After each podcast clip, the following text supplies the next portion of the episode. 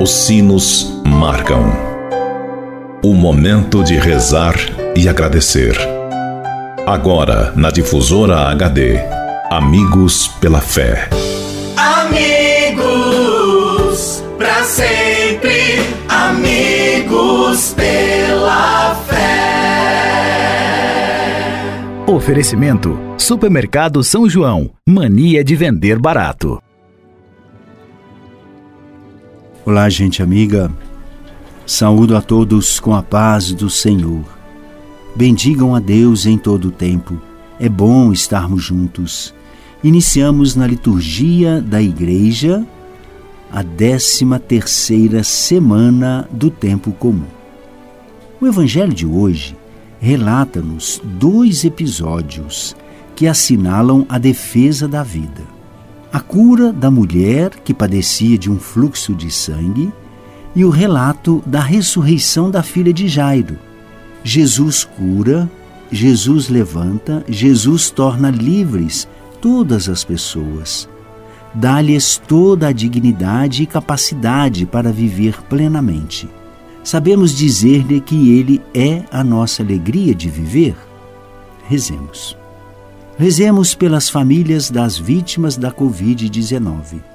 Rezemos pelas mulheres vítimas do feminicídio. Rezemos por você, ouvinte, e por todos os que se recomendaram as nossas orações, de modo geral e em particular, porque rezar resolve sempre. Felicidades e bênçãos para a aniversariante de hoje, Maria Aparecida Machado Alvim do bairro Imbuia, em Pouso Alegre. Evangelho de Jesus Cristo, segundo Marcos, capítulo 5, versículos de 21 a 43. Naquele tempo, Jesus atravessou de novo numa barca para a outra margem. Uma numerosa multidão se reuniu junto dele e Jesus ficou na praia. Aproximou-se então um dos chefes da sinagoga, chamado Jairo. Quando viu Jesus, caiu a seus pés e pediu com insistência: Minha filhinha está nas últimas. Vem e põe as mãos sobre ela para que ela sare e viva. Jesus então o acompanhou. Uma numerosa multidão o seguia e o comprimia. Ora, achava-se ali uma mulher que há 12 anos estava com uma hemorragia tinha sofrido nas mãos de muitos médicos, gastou tudo o que possuía e, em vez de melhorar, piorava, cada vez mais.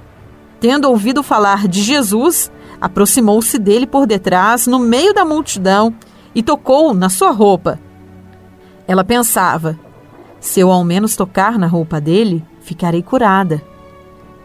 A hemorragia parou imediatamente e a mulher sentiu dentro de si que estava curada da doença. Jesus logo percebeu que uma força tinha saído dele e, voltando-se no meio da multidão, perguntou: Quem tocou na minha roupa? Os discípulos disseram: Estás vendo a multidão que te comprime e ainda perguntas: Quem me tocou? Ele, porém, olhava ao redor para ver quem havia feito aquilo.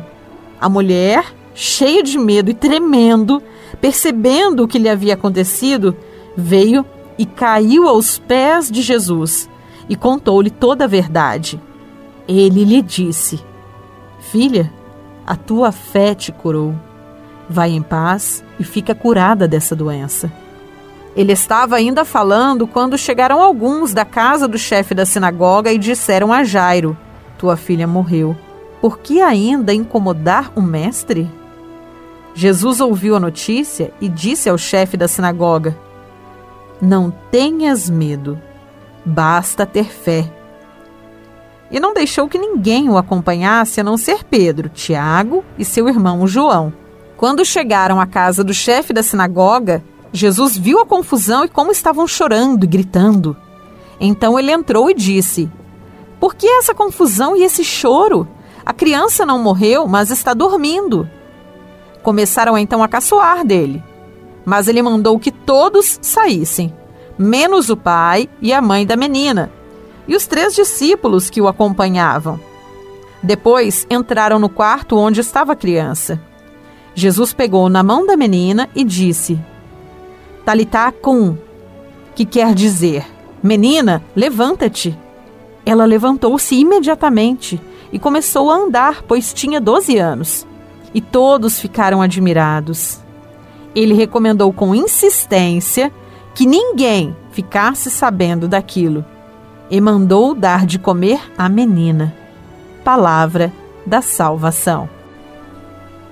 Amigo ouvinte, esse evangelho que acabamos de ouvir revela o todo para nós. O reino de Deus é a vida.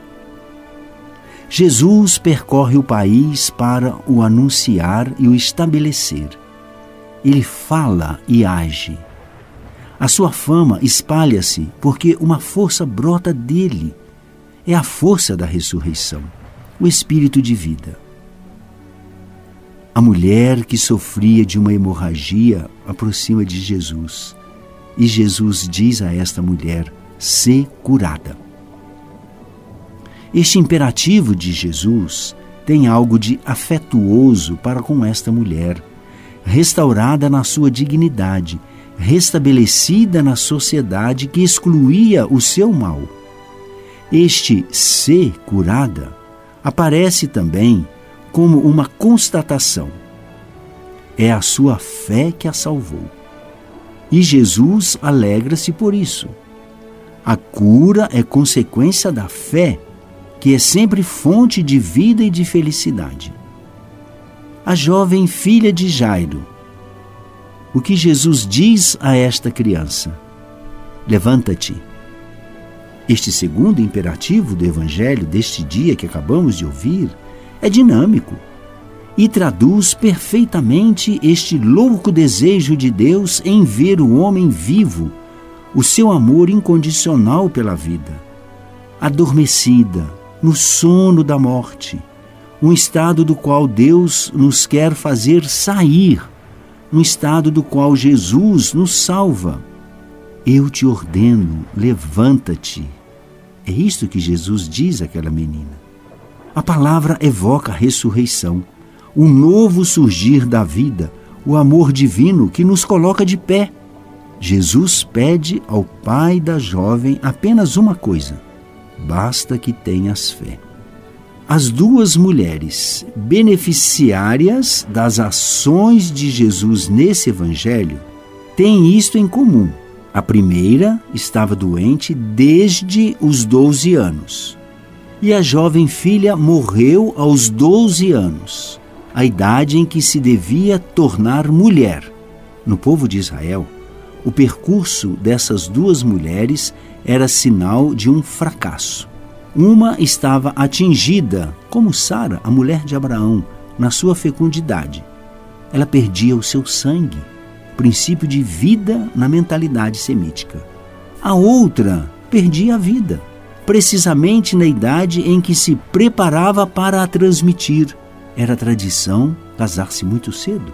Cristo cura as duas mulheres e permite-lhes assim assumir a sua vocação maternal.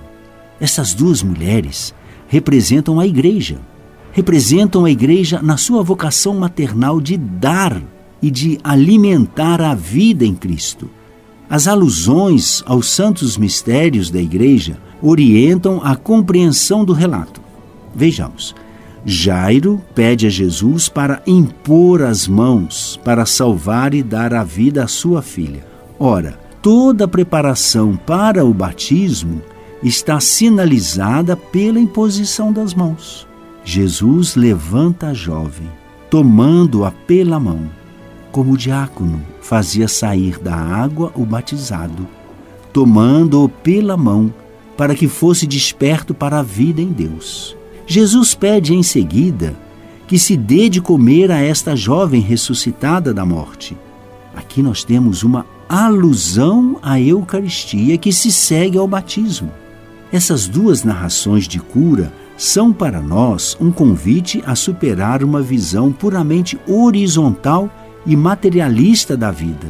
A Deus nós pedimos muitas curas de problemas, de necessidades concretas, e é justo, mas o que devemos pedir com insistência é uma fé cada vez mais firme, para que o Senhor renove a nossa vida, e uma confiança firme no seu amor, na sua providência que não nos abandona.